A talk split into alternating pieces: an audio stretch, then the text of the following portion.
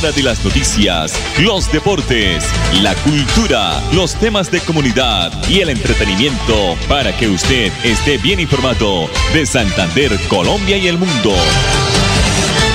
Dirige Alex Monsalve a través de Radio Melodía, la que manda en sintonía.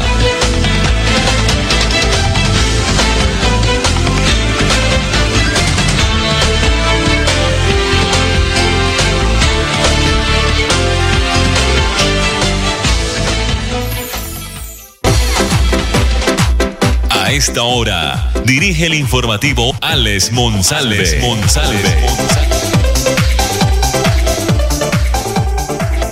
11 de la mañana en punto, lunes 5 de febrero del 2024. Me acompaña don, don Arnulfo Otero Carreño aquí en el informativo donde las noticias son diferentes. La cumbre, el reposo y Zapamanga son los sectores de Florida Blanca con más riñas. La personera de Florida Blanca, la doctora María Margarita Serrano Arenas, está haciendo un llamado para promover el desarme y la convivencia pacífica. No es solamente el desarme material, sino también el psicológico. En un 20% con respecto al año anterior aumentaron este año las agresiones y las muertes en el área metropolitana de Bucaramanga según las estadísticas de la policía. El informe oficial precisa que durante el pasado mes de enero fueron asesinadas 15 personas en su jurisdicción, 12 en Bucaramanga, 2 en Piedecuesta y una en Florida Blanca. Los ataques con armas de fuego y cortopunzantes, armas cortopunzantes, son el común denominador en estas acciones, así como en las 120 riñas registradas durante el mismo periodo. En lo referente al municipio de Florida Blanca, el homicidio se presentó eh, el pasado 20 de enero en el sector 15 de la urbanización Bucarica, justo detrás de la iglesia católica, hasta donde llegaron dos sujetos quienes dispararon eh, con sus armas de fuego, causando la muerte de Andrés González Guerrero, quien a esa hora, 3 y 50 de la tarde, se encontraba en compañía de su compañera sentimental eh, y los agresores, eh, dice la policía, ya están identificados. El informe oficial precisa que los sectores con más riñas durante este año, reiteramos, en Florida Blanca son el barrio La Cumbre, El Reposo y Zapamanga. Una vez conocido las estadísticas, la personera municipal de Florida Blanca, María Margarita Serrano Arena, señaló que es indispensable que de las mismas casas, colegios, acciones, familias, comunas, iglesias y demás sitios de concentración ciudadana promovamos el desarme de los espíritus y la convivencia pacífica entre compañeros y vecinos, pero además en todos los sectores de la ciudad, donde vamos a colaborar con las autoridades competentes para desenmascarar a quienes expenden alucinógenos y se disputan el control del microtráfico que crean barreras invisibles en los diferentes barrios y promueven las riñas y las muertes de los jóvenes. Esto lo dijo la personera de Florida Blanca, reiteramos, la doctora María Margarita Serrano. 11 de la mañana, tres minutos aquí en el informativo eh, a esta hora en Radio Melodía. El gobernador de Santander, Juvenal Díaz Mateos, lideró este fin de semana la mesa de acción unificada para definir la situación del corredor vial e industrial que comunica Bucaramanga con Pamplona.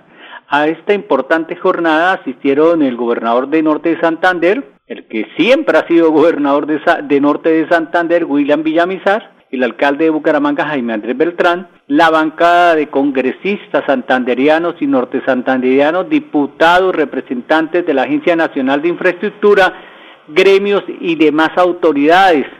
Este corredor vial se encuentra pues estancado desde hace varios años y su activación podría evitar un detrimento al departamento. Dice el gobernador que el gobernador Juvenal Díaz que hay que salvar los recursos para que no sean devueltos a la nación. El mandatario seccional invitó a su homólogo, a la bancada de congresistas, diputados y gremios, a conformar un frente común para sacar adelante este corredor vial que va a permitir conectar nuestro departamento con norte de Santander y así acercarnos a la frontera con Venezuela, potenciando la economía de ambas regiones. Bueno, yo no tenía, don Arnulfo, eh, previsto esta noticia al iniciar, pero me ha llegado de última hora, pero entonces eh, quiero respaldar esta noticia del general Juvenal Díaz Mateos con una reacción eh, y la posición y lectura del diputado Giovanni Leal a la mesa de acción unificada convocada por el gobernador y dando pues solución. ¿Cuál es la posición de los diputados? Ya leíamos la posición del señor gobernador, aquí está la, la posición de la bancada de los diputados de Santander en cabeza del señor Giovanni Leal, diputado a la Asamblea del Departamento. Giovanni Leal Ruiz, diputado del Departamento de Santander. Bueno, diputado, ¿cómo ve, cómo califica usted este espacio que de la Secretaría de Infraestructura referente al peaje Bueno, este es un, tema bastante importante. Eh, resulta de una visita que hizo la gobernación al municipio de Los Santos el sábado pasado y pues eh, se abrió el espacio eh, primero para que la nueva secretaria de infraestructura conociera un poco la, la opinión de la comunidad, la opinión del, contratista de Construvicol, la opinión de la interventoría y entre todos empezar a facilitar el mecanismo para entrar a terminar ese contrato de concesión que finaliza en enero del año entrante. Entonces, eh, eso es como para tener un contexto eh, eh, por parte del gobierno departamental sobre cómo ha venido siendo desarrollado ese contrato de concesión con Construvicol. Hay otra tarea también que, que sale de esta reunión, es también empezar a analizar cuál es el mecanismo, o sea, qué va a pasar después de que finalice ese contrato de concesión y si la comunidad eh, decide o quiere que se siga manteniendo ese esquema o por el contrario hay, si hay otras opciones por parte de la comunidad que ven viables y que ellos aceptarían que son en últimas quienes están constantemente eh, pagando el peaje eh, como residentes o también nosotros como, como quienes hacemos turismo. Bueno, diputado, ¿usted considera que esto sirve o sirve de algo o no sirve de nada? Estas, siempre el diálogo con la comunidad va a ser fructífero y es necesario y es importante. ¿Por qué? Porque ahí vamos a entender cuál es el sentir del ciudadano, cuáles son las expectativas que ellos tienen y pues si nosotros estamos gobernando necesitamos eh, eh, poder tener esa cercanía de la opinión no solamente de, un sector sino en general de, todos los eh, actores que son importantes en el desarrollo de un tema de este como es el peaje. Entonces se puede decir que iniciaron bien. Claro, el, tema es de la escucha, la escucha siempre va a ser importante y siempre va a ser enriquecedora y pues la idea es, entre todos tomar primero poder finalizar esta etapa de, de, la concesión de 20 años y también pensar hacia futuro de qué, viene eh, a efectos de que la comunidad de los, de los santos pues tenga eh, unas vías idóneas eh, para toda la actividad económica que desarrolla. Ahí escuchábamos al diputado Giovanni Leal a propósito de los acuerdos que se hizo con esta mesa técnica que lideró el gobernador Juvenal Díaz. Eh, se firmó un documento con cuatro puntos esenciales. Primero, buscar una solución a la problemática de movilidad en el área metropolitana, descongestionando el tráfico pesado en el sector de Morro Rico, que afecta pues a 75 mil habitantes de ese sector. Esta situación pues se va a elevar al gobierno nacional. Segundo, es necesario salvar los recursos para lograr este objetivo se va a conformar un frente común entre gobernadores, congresistas y diputados. El tercer punto habla que dentro de las soluciones planteadas se sugiere solicitarle al contratista la cesión del contrato, lo que evitaría un detrimento patrimonial. Y por último, en caso de que se ceda el contrato, se podría iniciar la ejecución de la obra en las unidades funcionales 2, 3 y 4, mientras se reevalúa el trazado en la unidad funcional 1 con la Autoridad Nacional de Licencias Ambientales ANLA. Me preguntan que si es lo mismo de la conectante C1, C, C1, C2. Claro, es la misma, la vía que nos va a conducir desde la zona rural del municipio de Florida Blanca a conectar a la vía que nos lleva hacia el municipio de Pamplona. 11 de la mañana, 9 minutos. El Ministerio de Energía, de Minas y Energía anunció hoy nuevas medidas para hacerle frente a la emergencia en varias regiones del país por la ola de calor ocasionada por el fenómeno del niño. Está lloviendo en algunos sectores, en algunos departamentos, pero no en todo el país. Para evitar estas nuevas conflagraciones, la cartera de Minas advirtió a alcaldes y gobernadores y de manera urgente a los operadores de la red del sistema de transmisión regional y local para que adopten medidas preventivas y de gestión de riesgos. Los riesgos operativos se pueden presentar especialmente en las redes eléctricas de media tensión de distribución regional que hace parte del sistema de transmisión regional en zonas rurales con alta densidad de vegetación. También eh, eleva una alerta roja a 583 municipios por posibles incendios por el fenómeno del niño. Las elevadas temperaturas van a provocar dilataciones en las líneas de distribución eléctrica que en presencia de fuertes vientos pues representan un riesgo significativo de provocar arcos eléctricos al interactuar con ramas secas de vegetación circundante y que pueden provocar incendios forestales, señaló la cartera energética de nuestro país. Eh, en este sentido, el Ministerio de Minas y Energía formuló un llamado a los mandatarios locales, regionales, así como de los operadores, para que adopten, reiteremos, medidas preventivas de gestión de riesgo, entre otras, implementar protocolos de monitoreo constante en las redes eléctricas, adelantar campañas con los usuarios para minimizar los recursos de cortocircuito en las redes de baja tensión, realizar labores de inspección al material aislante que recubre las redes ecológicas, ya que éstas pueden presentar riesgos reducidos en presencia de vegetación coordinar con los organismos de protección civil y bomberos mecanismos ágiles y eficientes de respuestas posibles a posibles emergencias derivadas de la interacción entre las condiciones climáticas adversas e infraestructura eléctrica. Adicionalmente, el ministro de Minas y Energía, Andrés Camacho, recordó junto a la Comisión de Regulación de Energía y Gas, CREC, que se van a adoptar otras disposiciones que van a fortalecer el sector energético para enfrentar riesgos en esta época de sequía.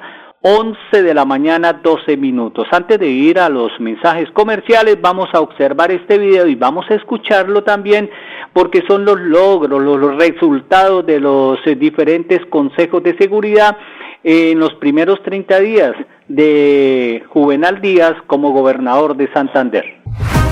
Éxito en la seguridad. Logros consolidados de los consejos de seguridad en Santander. Bajo la dirección del general Juvenal Díaz Mateus, gobernador de Santander. En equipo con las fuerzas militares, Policía Nacional, entes de control y alcaldes, los consejos de seguridad han producido resultados destacados. Gracias al trabajo comprometido y coordinado de todos, se han obtenido grandes resultados. Refuerzo en la fuerza pública con la incorporación de 140 militares para la región de Yariguíes. Aumento policial se esperan 45 efectivos más en Yariguíes y 45 en el área metropolitana.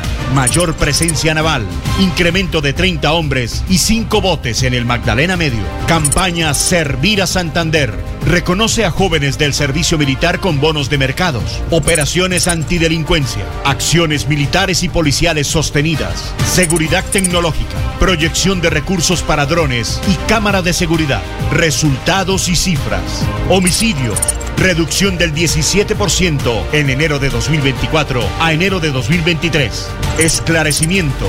Fiscalía Seccional Magdalena Medio, 57.1%. Fiscalía Seccional Santander, 70%. Feminicidios. Esclarecimiento total en 2024. Hurto. Disminución del 34% en enero de 2024 a enero de 2023.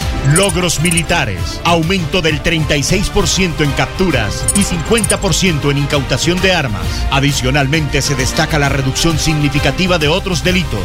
Secuestro. Reducción del 100% en comparación con el año 2023. Extorsión Disminución del 13%. Hurto a comercio. Descenso de 215 casos en 2023 a 70 en 2024. Una reducción del 65%. Capturas en flagrancia. Incremento del 21%. Estos logros reflejan el impacto positivo de los consejos de seguridad, fortaleciendo la seguridad regional mediante la colaboración interinstitucional y estrategias efectivas.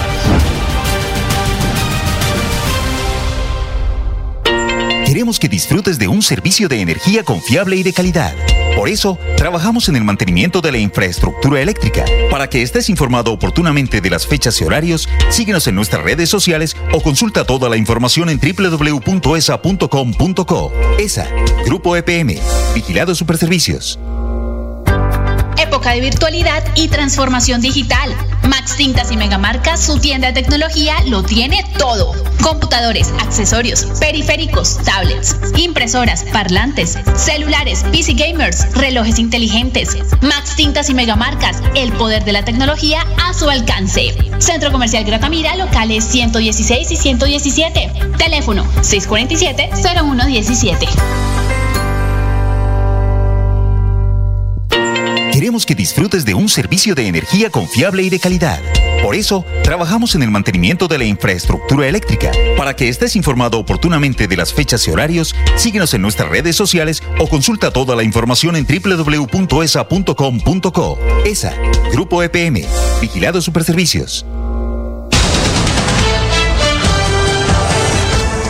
11 de la mañana, 16 minutos. El Departamento Administrativo de la Función Pública, en el informe anual más reciente sobre el número de consultas que se hace eh, la ciudadanía al gestor normativo, como es función pública, pues reveló que en el 2023 la cifra ascendió a 18.104 consultas, superando las 15.932 que se reportaron en el año 2022.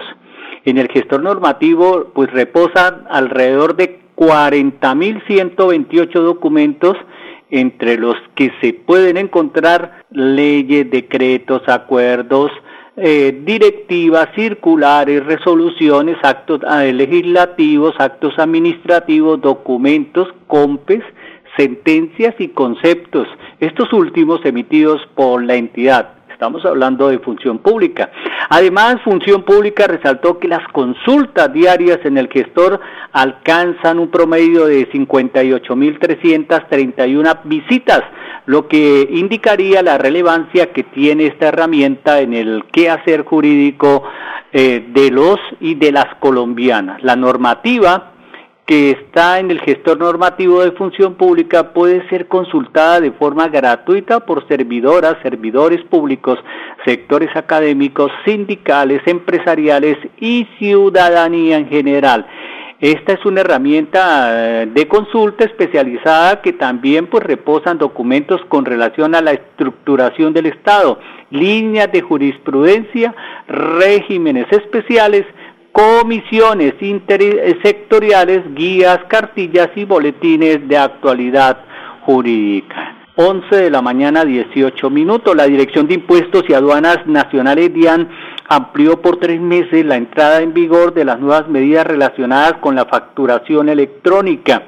Esto quiere decir que las empresas que por negociaciones corporativas con sus clientes tengan acuerdos comerciales especiales y requieran expresar la factura en segunda moneda, por ejemplo en dólares estadounidenses, desde el primero de mayo tendrán que emitir la facturación electrónica en pesos colombianos e incluir en un suplemento especial de la factura los datos de la segunda moneda, explicó Oscar Mauricio Moreno, cofundador eh, de FIM Tecnología. Moreno explicó que por esta norma para empresas grandes de grandes contribuyentes quien se tome un café con un comercio exterior deberá recibir factura electrónica o documento electrónico sin importar el monto de la compra, según dijo el experto anteriormente, se debía emitir una factura electrónica para las ventas superiores a 235 mil pesos. 11 de la mañana, 19 minutos. Están bastante, eh, se puede decir, eh, modernizados y atentos los diferentes gobernantes elegidos hace poco, el, el 1 de enero. Nos vamos a trasladar al municipio de Girón porque Campo Elías Ramírez también a 30 días de su mandato nos está haciendo una breve reseña de sus logros y hechos en el municipio de Girón. Muy buenos días a todos los gironeses, gracias por de pronto tomarse el tiempo de escuchar qué es lo que se ha hecho en este primer mes de enero y que queremos comentarles, así como lo hicimos con tránsito, con seguridad y con Hacienda. Hoy llegó la oportunidad para que hablemos un poco de salud, para que dentro de todo lo que se hace en el marco de la Secretaría de Salud, que es tan importante, tan robusta esa Secretaría, y que pues queríamos contarles cómo van los procesos.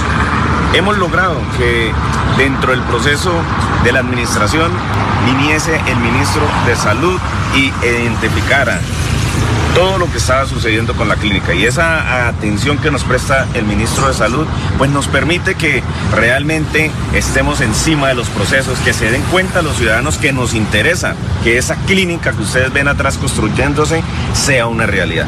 Muy agradecido con la visita del ministro. Yo creo que eso habla de un gobierno eh, nacional que quiere estar cercano a los ciudadanos y que quiere sacar los procesos adelante. Yo creo que en este momento la clínica pues sentimos que debió haber avanzado muchísimo, que lleva solo hasta el 72% de avance en la clínica y que eso nos genera una incertidumbre porque el ministro vino el año pasado en septiembre y solo que haya avanzado el 12%, pues a él le generó también una duda. Vamos a trabajar para que la clínica de Girón sea una realidad porque fue el compromiso que todos los días me decían en la calle, si el tema de seguridad era importante, el de la salud era más importante. Y vamos a darle vida, que se vuelva la salud en el municipio de, Girón una salud efectiva, pero afectiva con el ciudadano. El ministro de salud en el diálogo que tuvimos eh, de recorrido, pues fue algo muy importante para, para nosotros porque además de eso nos manifestó el querer ayudarnos con los puestos de salud. En esa manifestación y esa conversación le decía que teníamos el puesto de salud de Nuevo Girón y el de Malpaso, pues con unas deficiencias y que en el pensamiento de él existían otros puestos de salud que deberían estar funcionando, que realmente hoy no están funcionando. Por eso, cuando hablamos, él nos manifestó en ese final de la reunión que nos va a dar apoyo para que hagamos mantenimiento a estos puestos de salud y que además de eso va a ayudarnos para que se construya una nueva infraestructura en Acapulco que se necesita. Lo tiene muy presente y por eso estamos trabajando para aquello. Pero lo más importante es que eh, a nosotros nos preocupa el tema del personal que pueda llegar allá y cómo se va a contratar. Pero él también nos manifestó que el Ministerio de Salud destinaría los recursos para que se contratara el personal y estuviese todo el tiempo allá. Por eso eh, es una buena noticia para nosotros. Estamos trabajando, estamos montando el proceso y el proyecto para que sea una realidad ese compromiso que el ministro de Salud hizo con nosotros.